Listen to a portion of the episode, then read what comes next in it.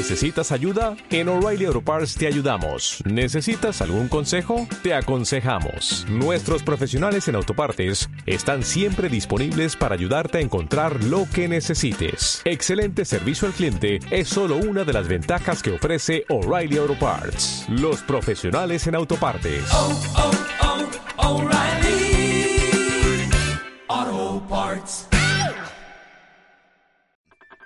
Visítanos en gamerheaven.cl.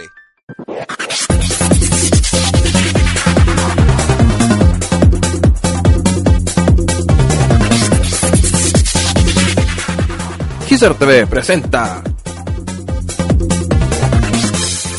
con el apoyo de Neo Tokyo 3 las mejores reproducciones de cartuchos, ya sea de Super Nintendo, Nintendo y Sega Genesis, lo podrás encontrar única y exclusivamente en tu tienda favorita Neo Tokyo 3. También www.gamerheaven.cl Si buscas a los mejores youtubers en la red, lo podrás encontrar única y exclusivamente en gamerheaven.cl. Análisis, reviews, opiniones, gameplay, anime, buena música y mucho más en www.gamerheaven.cl. Están presentando Entre Beat y Pixeles, el podcast. Hola muchachos y bienvenidos a Entre Bit y Pixeles, un nuevo episodio aquí en Gizar TV. Eh, vamos a partir inmediatamente este episodio porque hay un tema muy interesante que vamos a hablar hoy día. Pero antes quiero presentar a un amigo que originalmente se supone que iba a ser el co-anfitrión de este programa, al menos tenía pensado, pero es muy difícil de ubicar a este tipo porque se ha vuelto últimamente muy macabeo, entre otras cosas más. Así que le presento aquí a mi amigo Bombito. ¿Cómo estás, Bombillo? Hola, hola. La. ¿Cómo estás, Master? Bien, ¿y tú? Bien, bien, bien. Así que soy un macabeo para ti. Sí, sí, no andamos con cosas. Oye, es difícil ubicarte. Hablando en serio, es muy difícil ubicarte. No sé por qué, siempre estoy atento al celular. Ah, dale, dale. Ya, Bueno, eh, hoy ya te tengo como invitado en este episodio de Entre Bit y Pixeles, ya porque vamos a tomar un tema que yo creo que últimamente nos está afectando mucho como jugadores, para bien o para mal. Y es el asunto de los, como dirían los Simpsons, como dirían los Simpsons, refritos. los refritos. Ta, ta, ta, ta, ta, ta, ta, ta. Refritos. ¿Qué cantidad de refritos ha habido en esta generación? Eh, muchos. Impresionante. Eh, Remastered, uh, demasiado, demasiado. Es como es la, es la generación del remastered. Remaster, refritos, pero ha habido mucho y se vienen muchos más todavía. Sí, así es. Pero sabes que ya se había dado la generación anterior porque ya estaban sacando los HD ed- Edition, solo que ahora les cambiaron el nombre. Se llaman más de Remaster Edition, porque no les pueden poner HD Edition porque los anteriores ya estaban en HD. Pero por limitancia de las consolas anteriores no podían correrlo a los máximos gráficos. Entonces ahora que salió las consolas nuevas, lo sacan con los títulos Remastered. Pero es como lo mismo que estaban haciendo con los HD Edition. Sí, entonces lo que vamos a hablar hoy día eh, va a ser de algunos juegos, eh, algunos HD, Remaster Edition, Super Full HD, 4K, y ver si vale la pena la compra o no. Pero un poco de historia. Esto de los remaster no es algo nuevo, es algo que se ha venido en la historia de las consolas desde hace mucho tiempo, inclusive desde la época de Super Nintendo. ¿Tú sabes cuál es el primer, no remaster, el primer remake eh, O sea, altamente conocido? O sea, no el primero, pero el más conocido. el Mario Star. Exactamente, el Mario Star que toma los tres Marios de Nintendo, el Mario 1, el Mario 2, Mario 3, más el- la versión japonesa también del Mario 2, con Exacto. la misma jugabilidad, ¿verdad? De los, los mismos Pero- grupos, pero con gráficos mejorados. Exactamente. Entonces ahí podemos partir un poco de historia. ¿De qué otro Bueno. juego te acuerdas tú? Eh, bueno, el que es un remaster entre comillas, pero no un remaster, es como una reedición del juego el Super Castlevania 4, que es como el remake del Castlevania 1.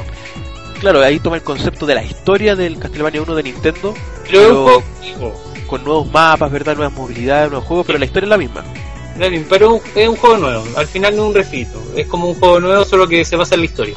Exacto, eh, si nos vamos más, eh, bueno, también en el pasado apareció en Nintendo los tres Ninja Gaiden y después apareció en un solo cartucho eh, recopilatorio, eh, Ninja Gaiden Trilogy, con Sí. a pesar que tenía casi los mismos gráficos, pero tenía mejores colores, no tenía los errores de flicker que tenían. Eh, era una buena conversión también. Eso es como también un refito, remaster, remake eh, para Super Nintendo. Sí. Si nos adelantamos un poco más, tenemos los juegos de Game Boy Advance. Y Final Fantasy 4. 4 que es el 2 originalmente de NES, pero solo salió en Japón. Ah, sí, pero eso ya son como cambios de nombre más que nada. Sí, pero que el Final Fantasy 2 nunca salió en NES en versión americana. Pero Ah, no, salió por- porque se saltaron, por- en Nintendo, el remake. sí, se saltaron porque son juegos que no eran comercialmente para ese entonces vendibles. No sé por qué, pero era cosa de Square desde ese entonces. Pero estamos hablando más de los remake. A ver, eh, Game Boy Advance también es una consola que tuvo bastante remake Sí, pero. de, de Super Nintendo, Sí, el Mario, Super Mario 2, el Mario World, el Mario 3. que era la versión de Mario All Star, Exactamente. eh, los tres Donkey Kong Country, También, sí. que pero en este caso eran mejorados, sí, porque ahí ya contaba la historia completa, tenía algunos extras, eh, era una buena compra también. Eh, vamos un, un poco más adelante ahora. Si nos vamos a ver, si nos vamos ya también en la época de sea Genesis, Super Nintendo Play 1, tenemos las compilaciones de juegos antiguos. Ah, sí, porque pa- para la Sega Genesis estaba el Mega Man 2 y el 3. ¿Lo recuerdas? Sí, pues lo- el- no, es solamente se llama el, el Mega Man. Ah, yo sé la versión en japonés, Rockman. Eh, ah, uy, se me olvidó. Pero bueno, salió un, Me- un Mega Man en, en Sega Genesis donde recompilan las tres primeras versiones de Nintendo, el 1, el 2 y el 3. Exactamente. Y, Y era con- con mejores gráficos. Mega Man 7. ¿Ah? Era con los gráficos Mega Man 7. No, no, no tiene los gráficos Mega Man 7, son propios. Ya, pero eran estilo 16 bits. Era 16 bit, claro, pero no, no eran superior al Mega Man 7 de Super Nintendo, no. Pero estaban también ahí, como eso, eso eran remake, porque los mismos juegos eh, que ya estaban, pero rehechos de, de cero, solamente que toman el concepto. Si nos vamos más a la actualidad, o bueno, no tan la actualidad, si nos vamos un poco a la GameCube, tenemos el remake del, del Resident Evil, el 1, sí. Que se tuvo bastantes cambios, eh, cambió todo, yo creo, gráficamente todo. 30% más de juego nuevo. Escenario agregado, eh, un jefe nuevo, eh, como una, una historia aparte, ¿cachai? Que no estaba en el Resident original. Entonces, ese también era una buena compra porque aparte de basarse en el juego original, tenía muchas más cosas que hacían incentivar la compra, sobre todo para los fans que querían buscar algo más. Exactamente. Eh, ¿Qué otro juego? A ver si nos vamos en el pasado. ¿Qué más se te ocurre?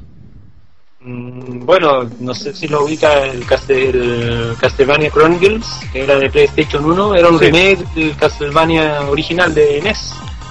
Sí, pero era basado en un juego que salió en la Sharp eh, 6800, algo por ahí, pero era una... No, pero es que tiene el, el juego de PlayStation tiene las dos versiones, la versión que nunca salió en América y tiene el remake de esa versión. Sí, no, no, es que tú te estás mareando un poco. Es el Sí. Castlevania Chronicles que salió en Play 1, ¿ya? Está basado en un juego que salió en, eh, en, en una... No, en una consola, sino parecido a la, a la MSX, que era un ordenador personal japonés de Sharp. 8600, 8100, no me acuerdo cómo se llama. Eh, y, y de ahí sacaron esa versión que jugaron los mismos niveles, solamente en la versión de Play 1 tú tienes modo Arrange, donde el protagonista, al protagonista, en este caso Simon Belmont, le cambian el, El pelo. el pelo, claro, y... Y, y algunas animaciones cambian, por ejemplo, destruye a los zombies, se destruyen como con fuego. Con fuego. sí, no, sí, sí tiene unos cambios. Porque está el modo original de Arrange y el Arrange tiene unos, unos cuantos cambios más. Eh, pero está basado en eso, pero también en la misma historia de Simon Belmont que conocimos en la Nintendo. Sí, pues, hasta el intro el mismo. Exactamente. Eh, y- Entonces ahora vamos a la, actualidad. Ejemplo, hace no mucho había salido también un, un refrito de un refrito de un refrito, ¿Cuál? ya que estamos hablando de los la trilogía de los GTA, de los Grand Theft Auto, que es el refrito de un refrito, Ah, sí, porque Pero primero había salido claro en Play 2, después salió Play 3 que era la versión eh, PlayStation 2 Select, creo que se llama, Sí, pero el mismo juego de Play 2. No más que. y después sale en Play 4 con emulado Play 2 Y con trofeo. y con trofeos, pero sigue siendo el mismo juego y con las mismas fallas, con todo lo mismo. Mismo juego. No está tocado el código mal. Sí, Entonces, aquí vamos a empezar a entrar a hablar un poco sobre eh, la compra o no compra, si conviene o no conviene, si está bien o está mal. Yo personalmente no recomiendo el este GTA Trilogies, o ni el Vice City, ni el 3, ni el San Andreas. No lo recomiendo para nada. Porque es una. Encuentro que fue una emulación paupérrima de esos tres juegos. Si tú lo dices, porque yo personalmente no lo he probado. No, yo te explico. Mira, los eh, problemas que eh, tienen este juego, si tú jugaste la versión de Play 2, e inclusive la de Play 3, porque ahí no se le hace ningún cambio, nada. eh, bueno, los juegos en sí se ven en, en HD, ya están rehechos con nuevos filtros, etcétera, se ve bonito. El problema es que tiene los mismos errores que las versiones de Play 2. Eh, el popping muy cerca, eh, las cargas de los escenarios cuando tú estás manejando se nota que es muy lenta, igual que la versión de Play 2 y y no es fluido en el- la jugabilidad, no es fluida. Eh. A pesar que los juegos van a 30 FPS, se nota que van a tiritones cuando Ya. tú vas andando, entonces eso queda bastante incómodo para la vista. Tú en la Play 2 tú lo podías aguantar eso porque tú sabías que la, la, consola de la Play 2 están como al límite en lo gráfico. Pero una Play 4 que tú, no sé, vos podés ponerle más fluidez, una mejor emulación a los juegos, no está. No. Sí, Y sobre todo en el San Andreas se nota, y si tú lo comparas con el remake que salió en Play 3 de San Andreas, el San Andreas Sí. de Play 3, el- la versión remaster que hicieron, Sí, es mucho mejor. El San Andreas original que había en la Store en Play 3 lo sacaron y pusieron esa versión remaster que está portada del iPad, de la versión que sacaron para iOS. Exacto. Y está es, muy, es fluido, es bonito, de hecho rehacen las texturas y si tú lo comparas con esta versión de Play 4 emulada de Play 2, o sea, la de Play 3 le gana es pero en mucho mucho, mejor. es mucho mejor. Entonces, aquí vamos con el primer catálogo, o sea, la primera nota con respecto a esto. Sinceramente, no recomiendo la compra de este de los GTA clásicos en la Play 4. Para nada. Así que mal ahí, por Rockstar. Bajo. No, no, no, no, creo que- no creo que sea culpa de Rockstar. eh. Pero es que si yo tengo un juego que es de mi autoría, y si cedo los derechos, por último, yo me fijo para no manchar mi imagen como desarrolladora, que el juego esté, aunque sea bien emulado.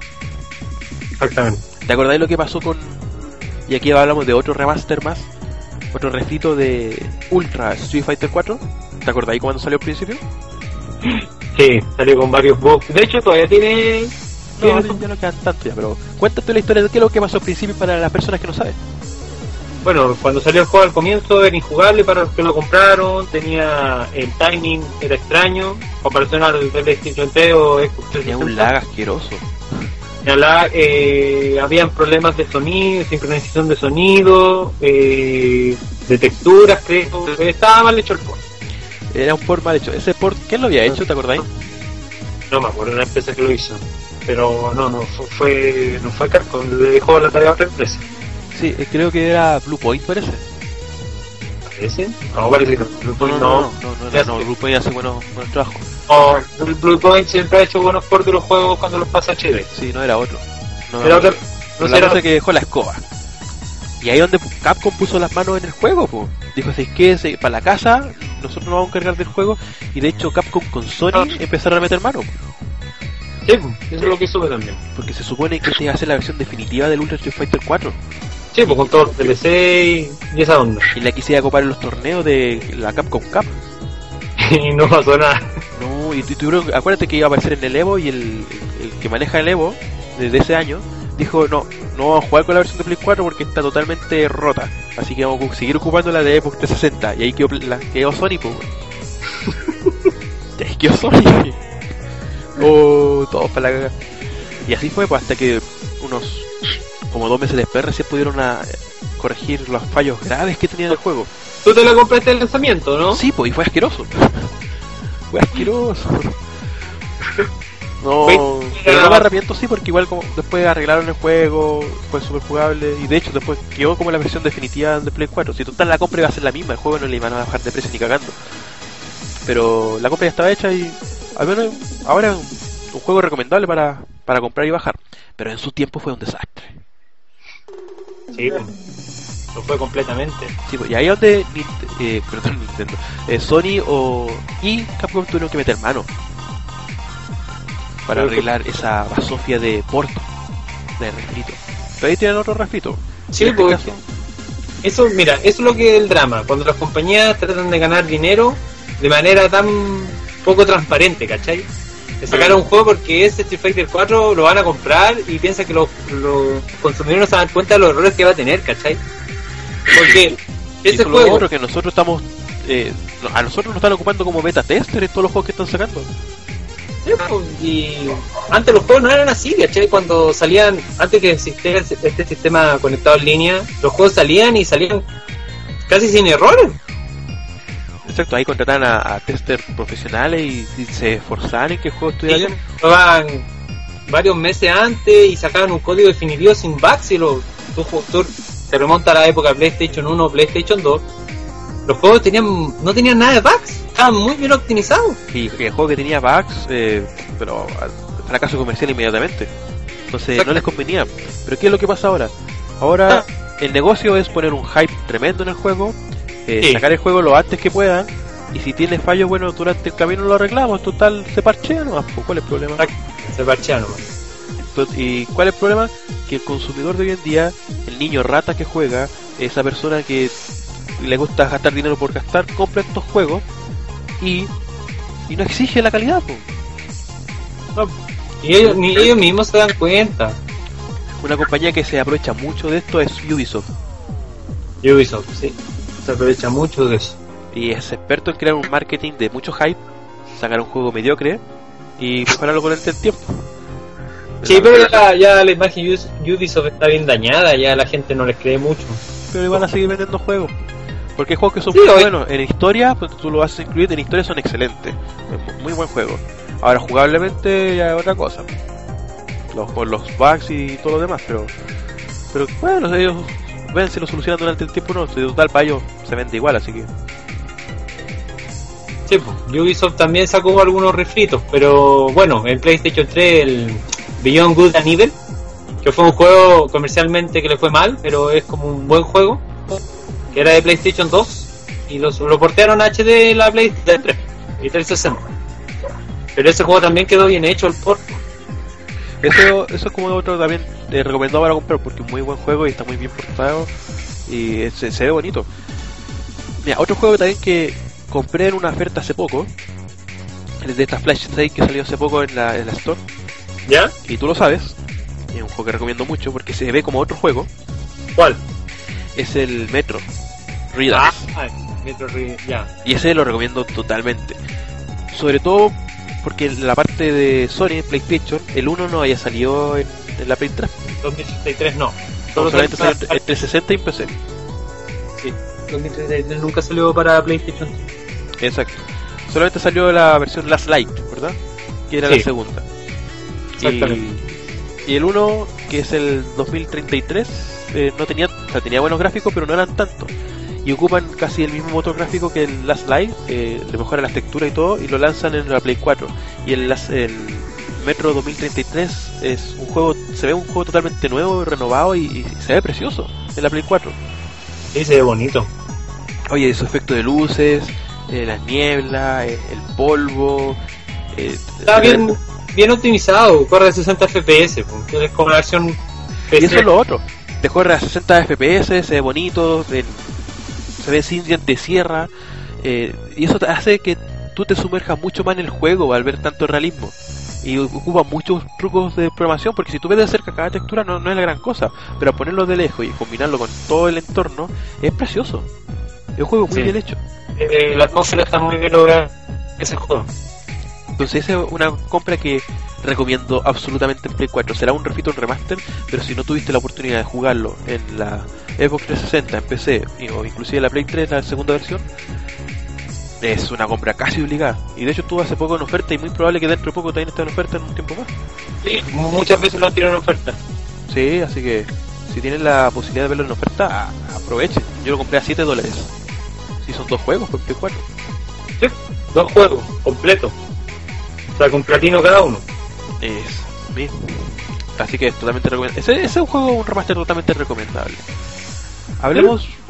¿Tienes en la mente tú otro port en Play 4 o Xbox One que se parezca casi igual o peor?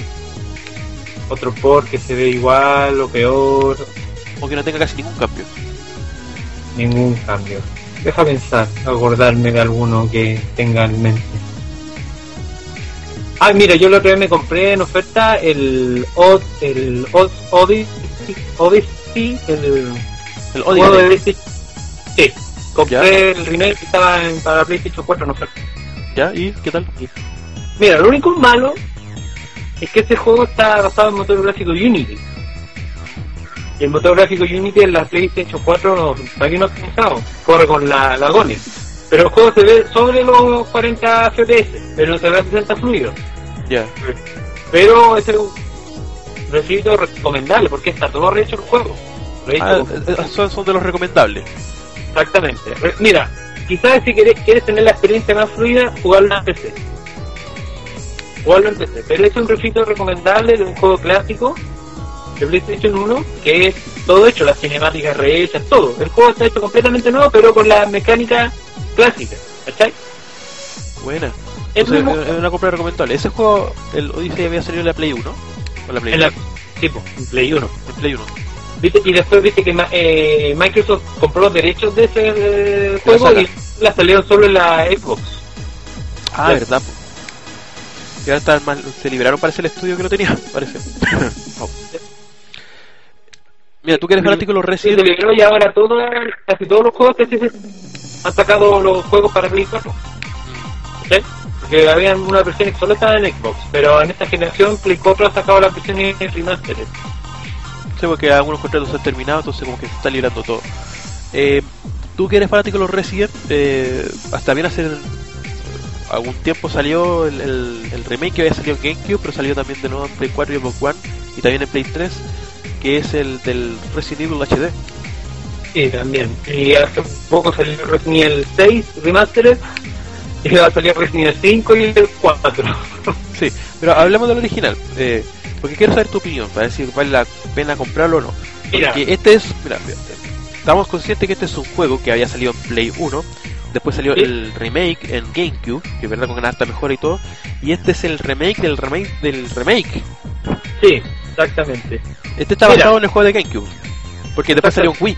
Entonces estamos hablando que No, la, pero la la- versión que tomaron fue la de Wii o la de GameCube. De Wii era mala, era mala la versión de Wii. Ya, entonces tomaron la de GameCube. Sí, pero el juego no es un port, así ya vamos a pescar el código, lo portamos HD, no. Están rehechas texturas, escenarios están rehechos en 3D para darle más detalle, porque ese juego usa escenarios pre-renderizados. Sí, Ya, pero hay escenarios donde los, los programadores lo hicieron en 3D, ¿cachai? Están en 3D. ah, buena. 3D para fija, Ah, con efectos nuevos, todo. Todas las texturas rehechas. Buenísimo. Hay unos, hay unos eh, escenarios pre-renderizados que están retocados, se notan más texturas, ¿cachai? ¿Ya? No pescaron los la- los render bus y los portales, no, los retocaron, ¿cachai? O sea, hay un trabajo detrás de porter- ello. Sí, hay un gran trabajo. De hecho, ese juego salió al mercado y hasta el día de hoy no ha salido ningún parche. Porque está bien programado, se portió bien, no tiene bugs. Yo lo he jugado y no, nunca tengo ningún bug. Creo que empecé a ver un bug que te, se, te, se te cortaba el juego de repente, pero empecé. En Play 4 nunca reportaron un bug así, ¿cachai? Que se te, se te cer- cerrara el juego solo. Buenísimo. Entonces Pues, es una cosa totalmente recomendable si que uno quiere tener la máxima experiencia del. Resident Evil original. Es un juego que vale bien. Mira, lo único detalle, la, la, la cagaron nomás las cinemáticas que no las retocaron. Están Ah, ya se la dejaron tal cual como está en GameCube, entonces se ve un poco pixelada en la Play 4. pero, pero el juego tiene unas cuantas cinemáticas que son muy poquitas porque casi todas las escenas son en tiempo real, ¿cachai? Buena. Entonces, Entonces, sería lo único la- detalle nomás que ahí se te, te, ma- te mata un poco el, el, el hilo de, de la historia, pero no es grave. No es grave, no. Buenísimo. Totalmente recomendable. Se, se reajustaron los controles, se hizo un control no tanque 2D para los jugadores de ahora, más para que sea más fácil jugarlo, porque no todos se acostumbran a los controles tanque. Yo personalmente juego con los controles tipo tanque, Ya. pero hicieron controles 2D, que Ah, el movimiento según para donde avance, como si fuera un juego de plataforma 3D. Buenísimo. Entonces, totalmente ¿Sí? recomendable. Entonces esa compra sí es recomendable ese juego. Para los que, mira, para los que les gustan los Resident Evil, recomendable y para quien no haya jugado un Resident Evil, quiera jugar un juego con una gran atmósfera, que se sienta un gran survival horror, recomendable. Es una compra que no se van a arrepentir. Y en Play 4 hace no mucho también salieron el 4, el 5 y el 6. O el 6 va a salir.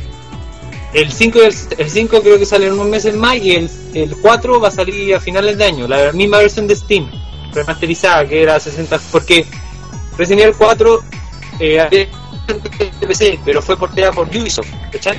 Ay, que ahí ya, ya- ya me imagino los cagazos que hay ahí en ese, en ese re- Era asquerosa esa versión de PC, era asquerosa. Sería mucho mejor la de.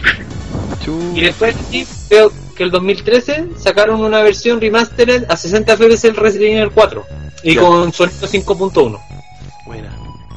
Entonces ahora esa versión va a llegar a final de año a, a consolas de- domésticas, Xbox One y PlayStation 4. Ya, entonces sería un, un remaster que conviene tenerlo en el caso de si no jugaste los juegos originales.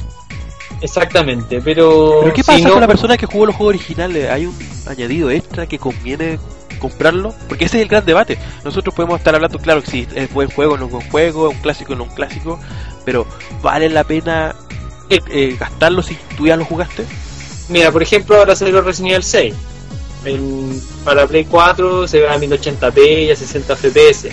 Yo creo personal... son mejores que van a estar si eso lo sabemos, pero Sí. pero vale la pena por... ¿Tendrá historia que- cosas por así? Por lo que el Resident Evil 6 no me lo... Bueno, a ver. No me lo compraría el Resident Evil 6. ¿Por qué? Porque viene con todos los DLC, pero los DLC del Resident Evil 6 son pésimos, eran muy fome, el juego es fome, es un juego muy flojo. Yo personalmente no lo compraría ni por las mejoras gráficas, porque el juego es fome. Yo cuando lo jugué en su entonces, que lo regalaba el día del lanzamiento, me aburrí enormemente con el juego. ese juego es un shooter... de acción shooter, un shooter, pero fome, aburrido. No tienen ninguna dificultad los jefes, nada. Oh, Es mucho mejor el Resident Evil anterior, que fue bastante criticado, pero el Resident Evil 5 es mucho mejor juego que el Resident Evil 6, aunque tenga control arcaico. No, eso es verdad. El ambiente, historia, eh, se nota que es, muy- es mucho mejor. El 6 como que lo hicieron más para la gente que... Para... Que- Engancharon la moda más que nada. Querían agarrar lo de los Call of Duty, por eso se lo hicieron con explosiones. El Resident Evil niño rata dicho. Exactamente. Call of Resident. No, se siente flojo el juego, totalmente flojo, sin ninguna dificultad. Al menos el Resident Evil 5 eh, tenía una dificultad, ¿cachai? Por ejemplo, tu compañero, eh, si moría tú perdías, pero en Resident Evil 6 tu compañero no muere, es como un, un compañero de un shooter genérico. Hay que echar los Call of Duty que a tu compañero le pueden disparar y nunca va a morir. Sí, po. Ya Resident Evil eso, tu compañero nunca muere, nunca muere, nunca le pasa nada, tú no tenés que preocuparte de él y tiene munición infinita. Qué peca. Pero bueno, al menos se reivindicaron con el Resident Evil Revelation y el Resident Evil Revelation 2 se reivindicaron caleta Capcom con, con esos dos juegos. Sí, sí, al menos rescata algo de lo clásico, no tanto, pero No, rescata pero hay, hay una mezcla que está bien balanceada. Al menos a mí me, me gusta porque Sí, yo no soy fanático de los versiones originales. ¿Por qué? Porque la mecánica no me gusta mucho y, y el juego en sí no, no me llamó mucho la atención. Pero pero los Revelation tienen como balancear las dos partes, tanto en el survival como en, en la forma de jugar. exactamente. Entonces, Sí, yo creo que ese es el como nivel balanceado que, que deberían tener. A mí al menos me gustó. No sé en tu caso como fanático. No, sí me gustó, pues si ahora estoy jugando el Revela- nunca había jugado el Revelation 1, ahora lo estoy jugando. El Revelation lo terminé. El ¿Cachai? 2, el 2 sobre todo entretenido jugarlo eh, con, con un partner.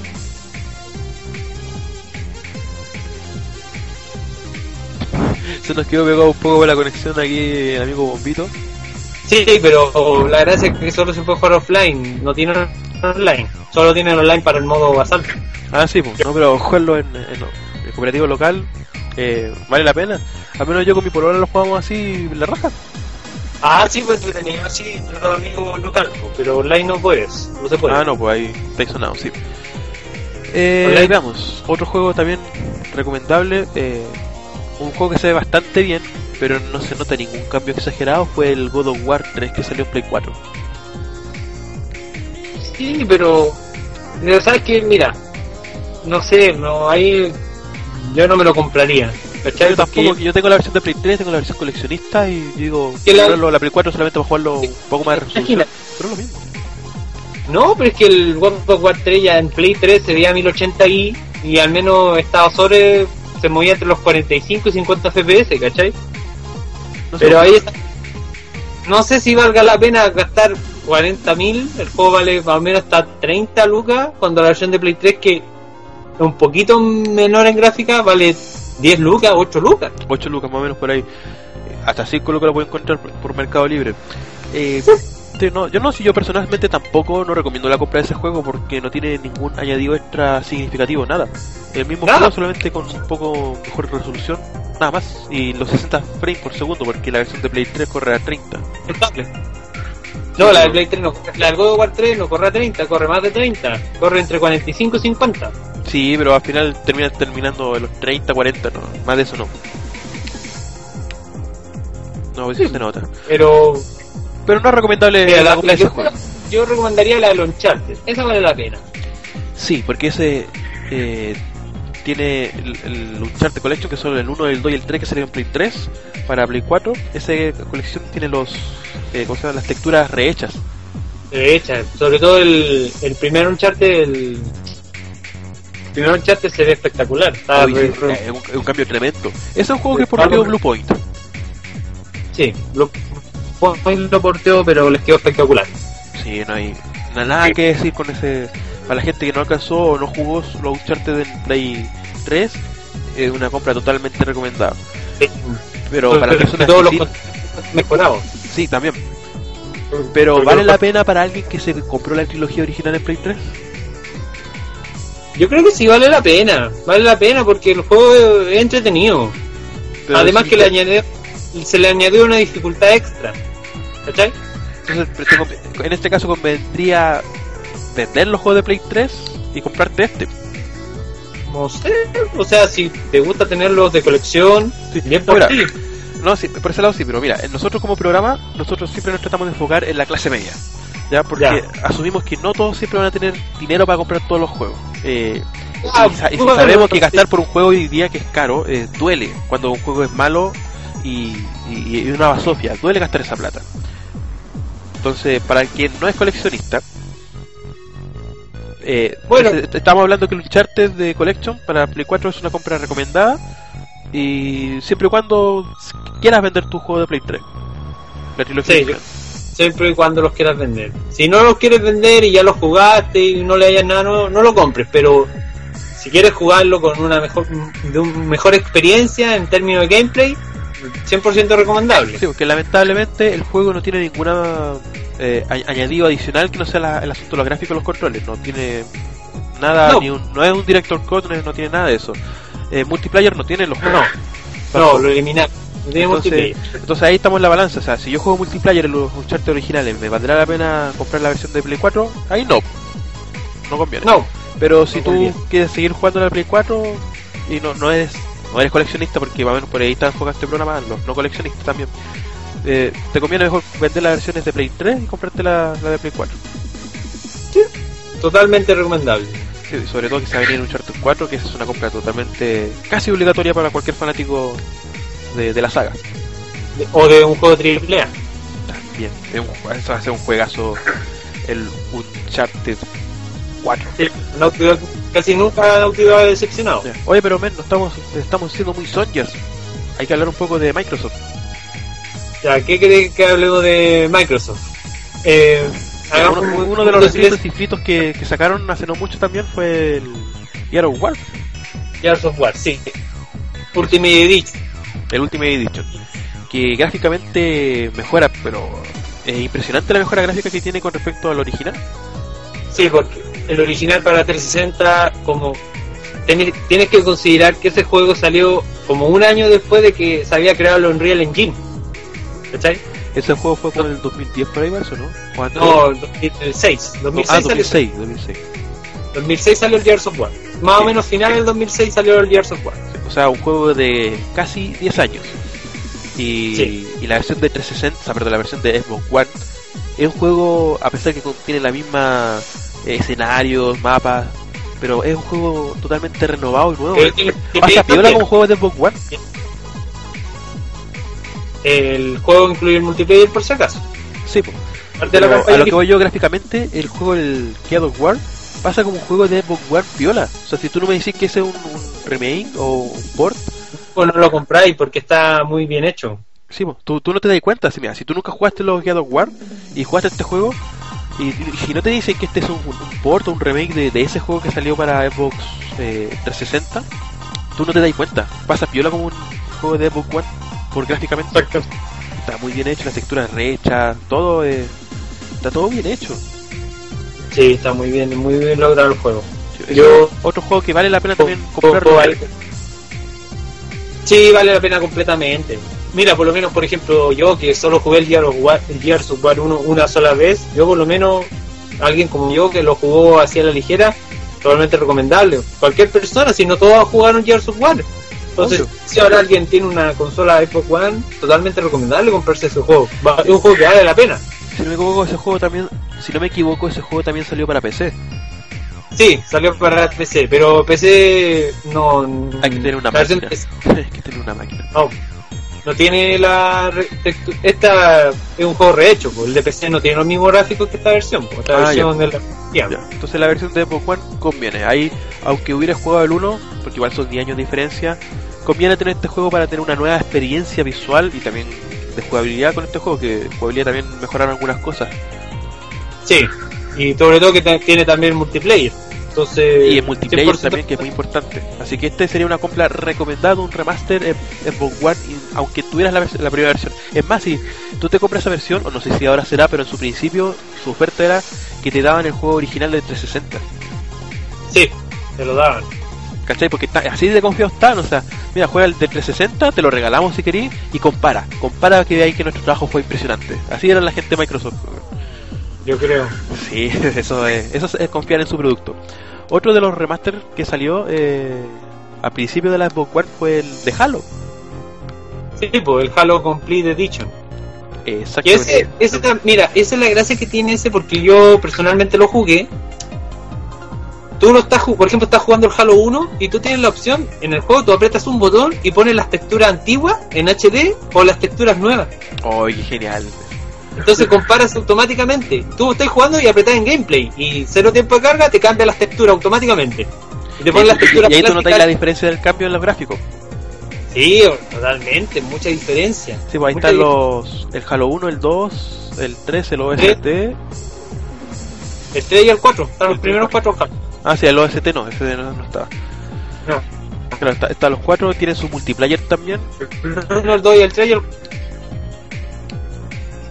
Sí. Creo que el- no, sé si tiene multiplayer. ahí No, me fijé, tiene multiplayer. no. Sí, sí, Por pero- Halo- no, sí, tiene multiplayer. Mira, sí, sí, hubo también hubo un escándalo ahí que los servidores no están habilitados de cuando salió y Sí, todo no, sí, hubo rollo. un problema con los lag y todo eso, pero ahora está todo solucionado. La cosa que hoy en día, bueno, en su momento también fue una, es, es y es una compra muy recomendable para la gente de que tiene una Xbox One. Como, como tú decías, muchos, eh, o al menos acá en Chile, la mayoría nos pasamos por eh, PlayStation 3 y varios no conocieron la, la saga Halo. Con No, pues, conocieron el 1 porque se podía jugar multiplayer y se podía jugar en PC. Sí, pues el- no, no conocieron por la Xbox porque casi muy pocos tuvimos Xbox acá en Chile. Sí.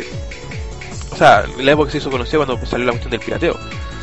Pero eh, no muchos tuvieron la posibilidad de jugar Halo y esa es una colección totalmente recomendable para sumergirte a Halo, que son, para la gente que no lo sepa, eh, los desarrolladores que actualmente tienen a Destiny. Bungie. Así que los primeros trabajos de Bungie fueron con Halo y fueron con Microsoft. Así que es totalmente recomendable esa saga. Que los primeros tres juegos son de Bungie y después lo hace 3, 4, 3, una empresa de Microsoft.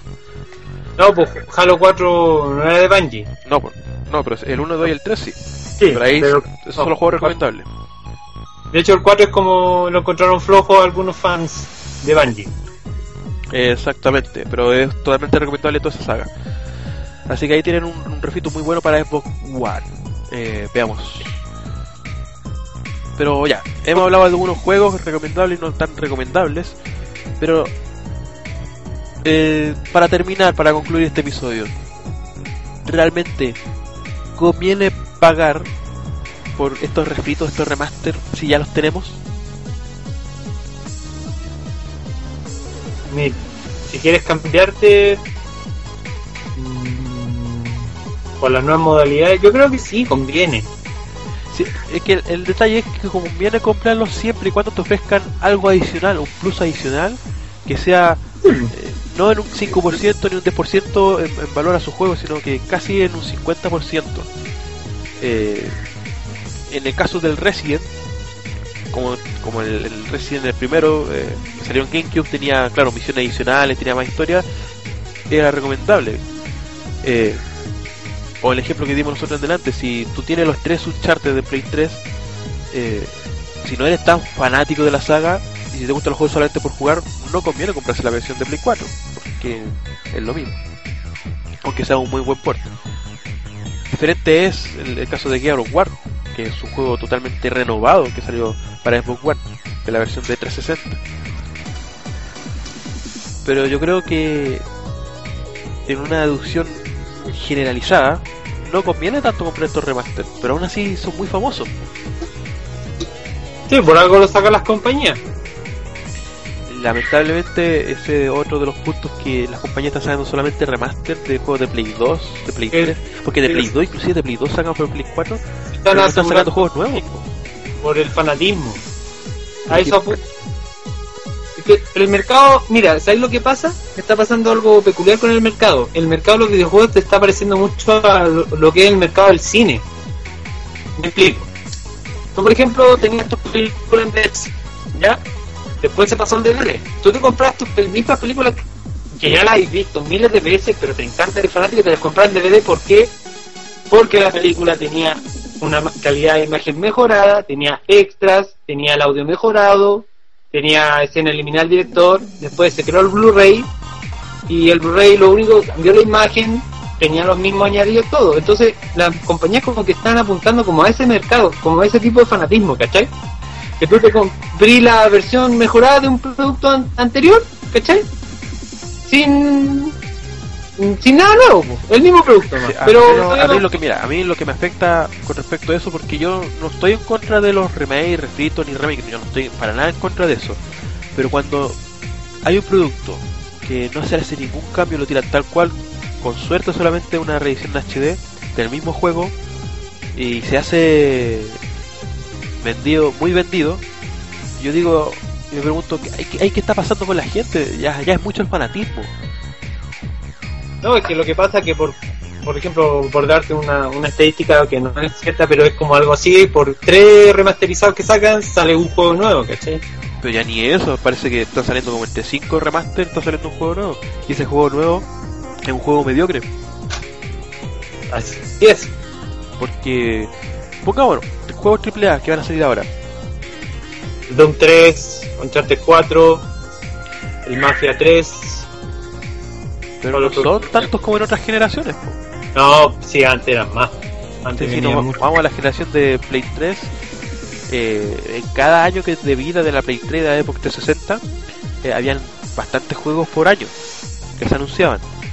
En la época de PlayStation, sobre todo en la época de PlayStation 2, imagínate que el- la consola, la Play 2 fue una de las consolas que también tuvo mucho eh, port y remaster de juegos del pasado y compilaciones. Pero aún así en Play 2 y la Xbox original, y en este caso GameCube que era la competencia también, tenían un abanico, bastantes juegos por, por año. Y si nos vamos aún más atrás, si nos vamos a la época de Play 1 con Nintendo 64 y la Sega Saturn, había más juegos por año también. Muchos más. Pero ¿qué pasa ahora? Es cierto, los juegos AAA salen muy caro hacerlo, Exactamente. pero pero hay más gente que los compra, entonces la ganancia también está. Pero ¿qué es lo que pasa? Las compañías tienen miedo a crear un AAA y que le salga malo en, en historia, cosas así, que sea criticable. Entonces están con miedo a invertir por los juegos, están con miedo a invertir en nuevas historias.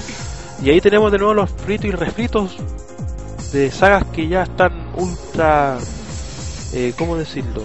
Ultra ocupadas, ultra usadas. Eh, no sé, pues a. Yo me voy a por el lado de Nintendo. Antes Nintendo era una compañía que revolucionaba, que te tiraba juegos nuevos, que te tiraba historias nuevas. Pero hoy en día ahora- solamente viven de Mario y Zelda. Sí. habla de los Mario Kart y de los Smash, pero son juegos que salieron en su época en, en Super Nintendo, en Nintendo 64, y ya estamos 20 años después de eso. Mm. Eh, si nos vamos por el lado de Sony, eh, bueno, ahora- ahora ya ha dejado descansar un poco a Kratos de- después de Play 2 y Play 3. De hecho, ahora, por ejemplo, hoy sacaron el. Hablando de Sony, sacaron el remake del Ratchet and Clank. Ese otro también, pero, Un juego, un juego salió para PlayStation 2. que- pero claro, salió para Play 2, pero es un juego totalmente nuevo, ojo. Sí, Gráficamente, jugablemente, es un juego totalmente Sí. nuevo. nuevo, totalmente no. Es que lo que pasa cuando salió en Play 2, claro, tenían un target que también lo compraban muchos niños chicos, entonces ahí se vendió esa saga, en Play 3 no se vendió nada. Pero ahora Play 4 como que es el target de los niños volvió un poco, y es como que es el momento para sacar ese juego ahora. Ese juego es por un gancho comercial, que va a salir la película en unos También, y no se ve mala la película, pocos meses más. sí, y no se ve mala la película, se ve bueno. No, no, se ve espectacular. Y el juego también se ve espectacular, y gráficamente se ve muy bueno. Bueno, Pero ahí tenemos, entonces, ¿qué es la historia del juego? eh, Ya, para concluir este programa entonces podemos dar como deducción que los remaster remake está, ha estado en toda la historia de los videojuegos. Ha estado presente de- desde eh, Nintendo, Super Nintendo, 64, Play 1, Play 2, GameCube, eh, Xbox One, Xbox 360. En general ha estado toda la vida. Lamentablemente en esta generación ha sido mucho más que en generaciones pasadas. Tal vez lo podemos comparar con Play 2 que aparecieron bastante. Pero la gran diferencia es que en Play 2 había mucho más juegos nuevos también por año. Exactamente. Ahora y. Es que sabéis lo que pasa ahora recién en los juegos. Sale cada. Salen sale- Eso es lo otro también, que salen muchos juegos, como tú dices, juegos indies. entonces hay más.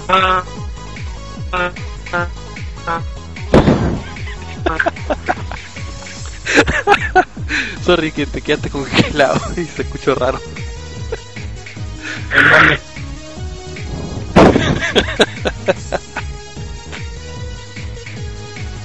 Ahí se nos está cayendo un poco la señal de Skype. Eh, pero asumimos que va a volver ahí Bombito. Que... Volví. Sí, volviste algo. Ahí volví.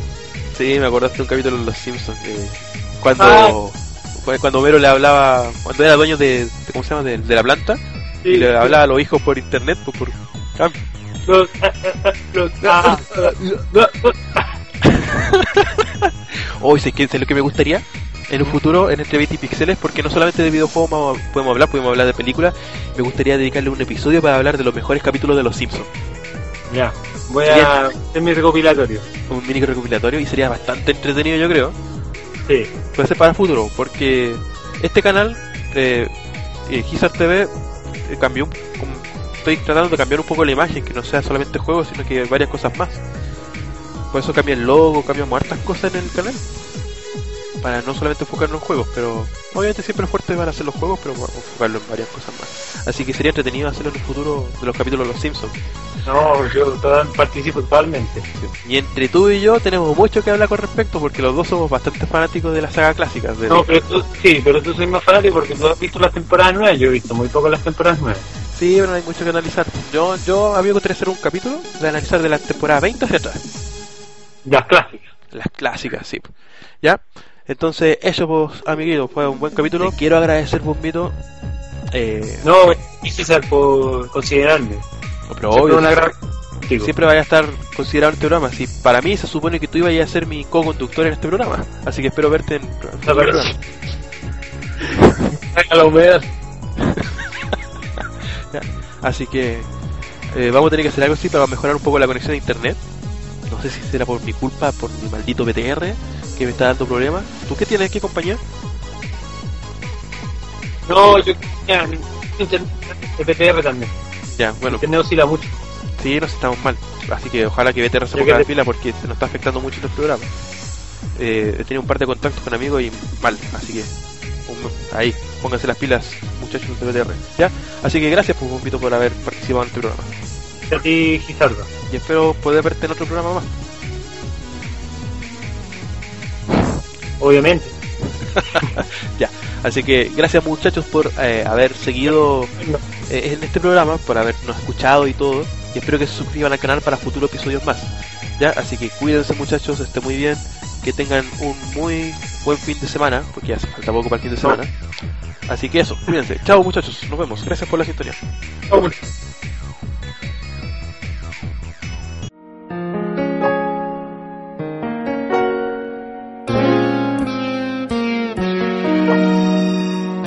Este video es traído a ustedes gracias a gamerheaven.cl.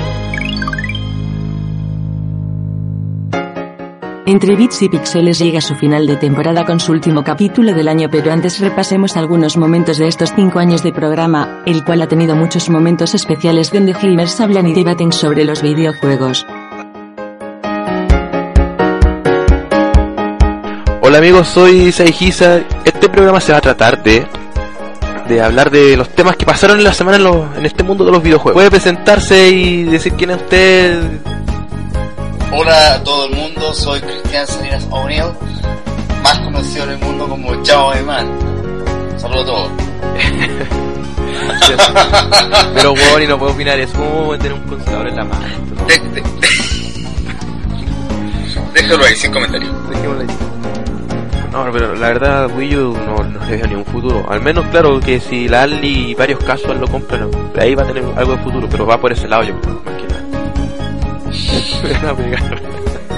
Oye, weón, la weá que dicen aquí en, en el chat.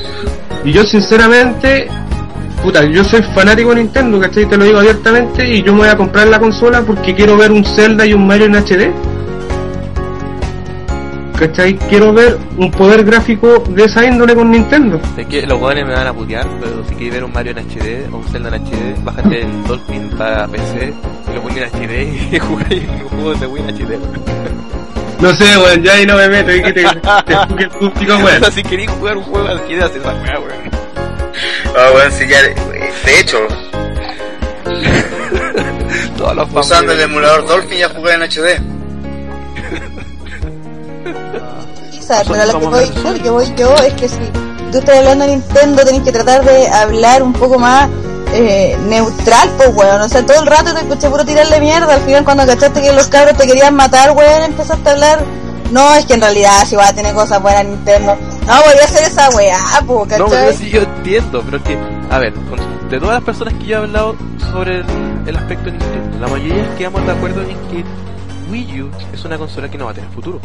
Yo pienso lo mismo, yo pienso exactamente lo mismo. Yo creo que es una consola que van a ser muerta. Yo, yo lo conversé una vez con el pibe. ¿Cachai? A lo mejor, como dice el Seba que anda por ahí, cuando la tenga en la mano, cuando tenga la posibilidad de guardar, de jugarla, voy a decir, no, weón, en realidad es la raja. Como me pasó con la 3DS, yo tampoco le tenía mucha fe hasta que bueno, qué me bueno. la regaló y yo dije, no, la weá, en realidad la consola era la raja. Que generalmente las películas basan en videojuegos no. Nunca. Entonces, ahí- ¿Cómo que no? Y Mario Bros, weón. Esa weá fue la, weá, la película más ordinaria junto con Dragon Ball Z que he visto en mi vida.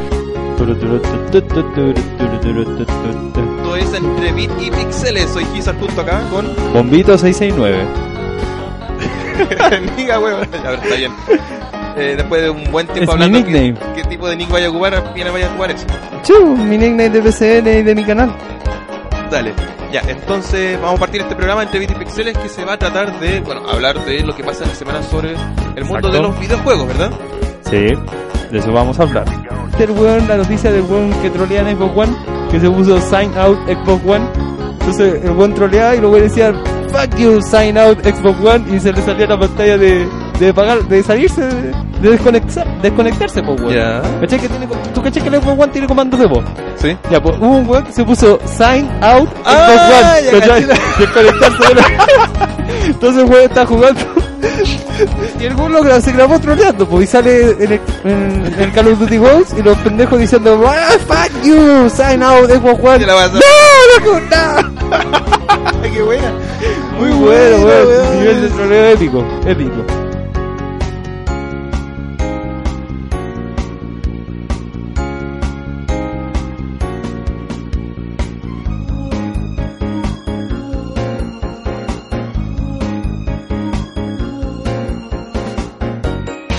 Hola y bienvenidos a este nuevo episodio aquí en Entre Bit y Pixeles. Soy Gizar. Lutias, ¿cómo estás? Hecho mierda, pero bien.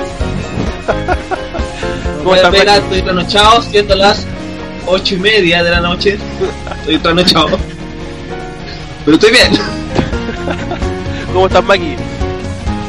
Bien, mi familia está bien, mis primos todos están bien. Gracias por preguntar. Gracias por preguntar y por la preocupación.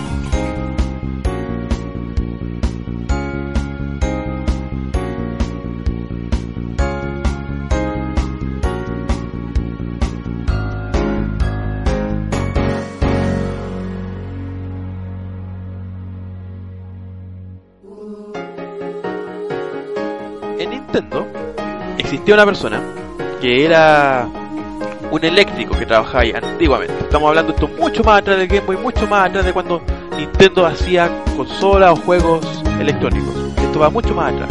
Había un empleado que se llamaba Junpei Yokoi y esta persona era una, una persona muy creativa. De hecho, cuando Nintendo dejó de pasarse a, a cuando vendía cartas y empezó a ver y querer vender juguetes, hubo un invento de esta persona que le empezó a gustar mucho a la gente de Nintendo, al presidente de Nintendo sobre todo.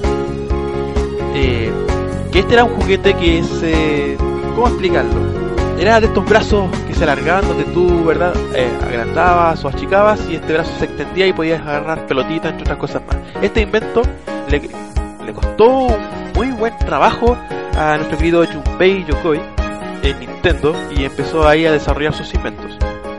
Con el tiempo uno de sus mayores inventos vendría siendo uno de los primeros juegos portátiles. No consola portátil, ojo, esto es totalmente distinto. Esto es ya empiezan a ser juegos portátiles y ahí nació la serie de Game Watch.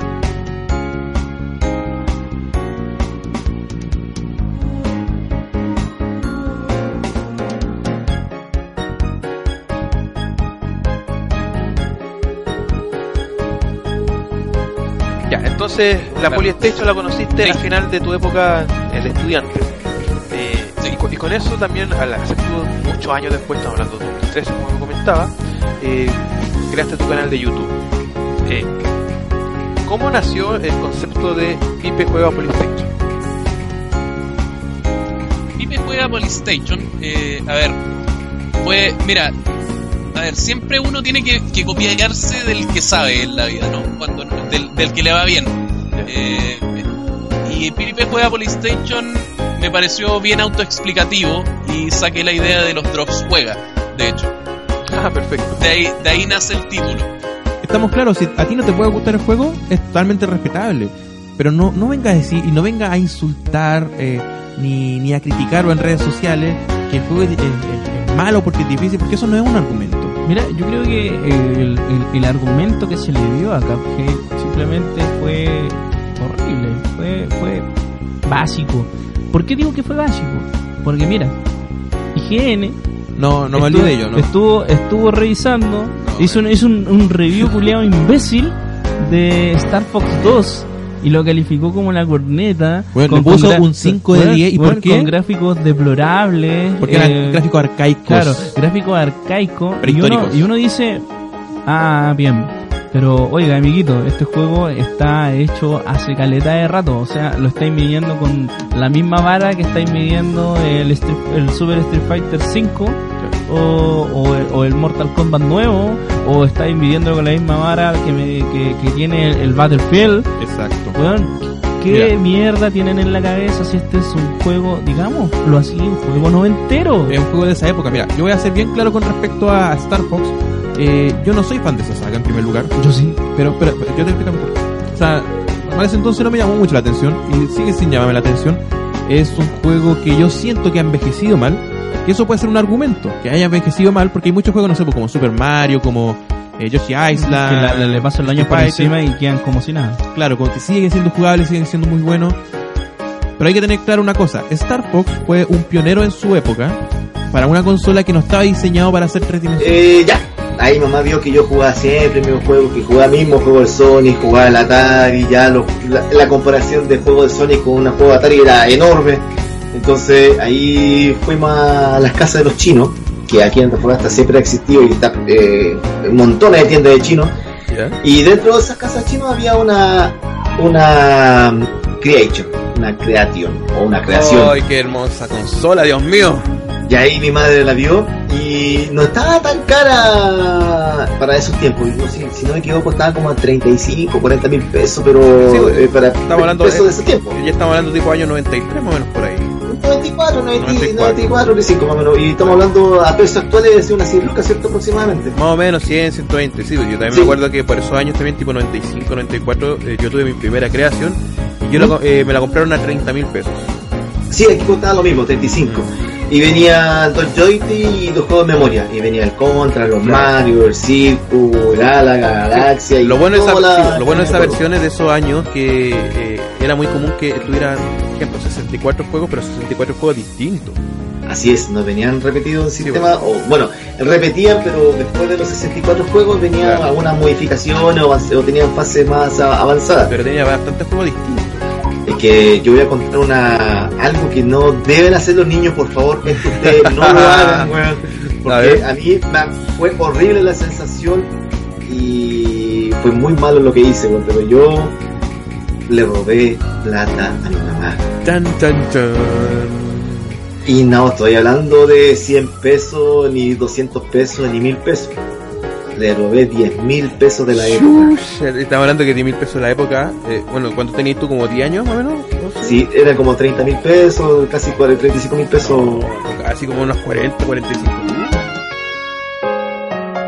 Entre bits y píxeles, final de temporada, este viernes 22 de diciembre a las 8 de la tarde hora de Chile, será un capítulo de larga duración donde tendremos invitados especiales y varias cosas entretenidas, ya que celebramos los 5 años de programa, podrás escucharlo en vivo en las siguientes señales, en la radio Gamer Heaven, a través de www.gamerheaven.cl y por TuneIn como Gamer Heaven Radio, por YouTube en el canal de Gamer Heaven CL. Y por último a través de Twitch en el canal de Gisart TV, que tendrá interacción con el chat del canal, los esperamos.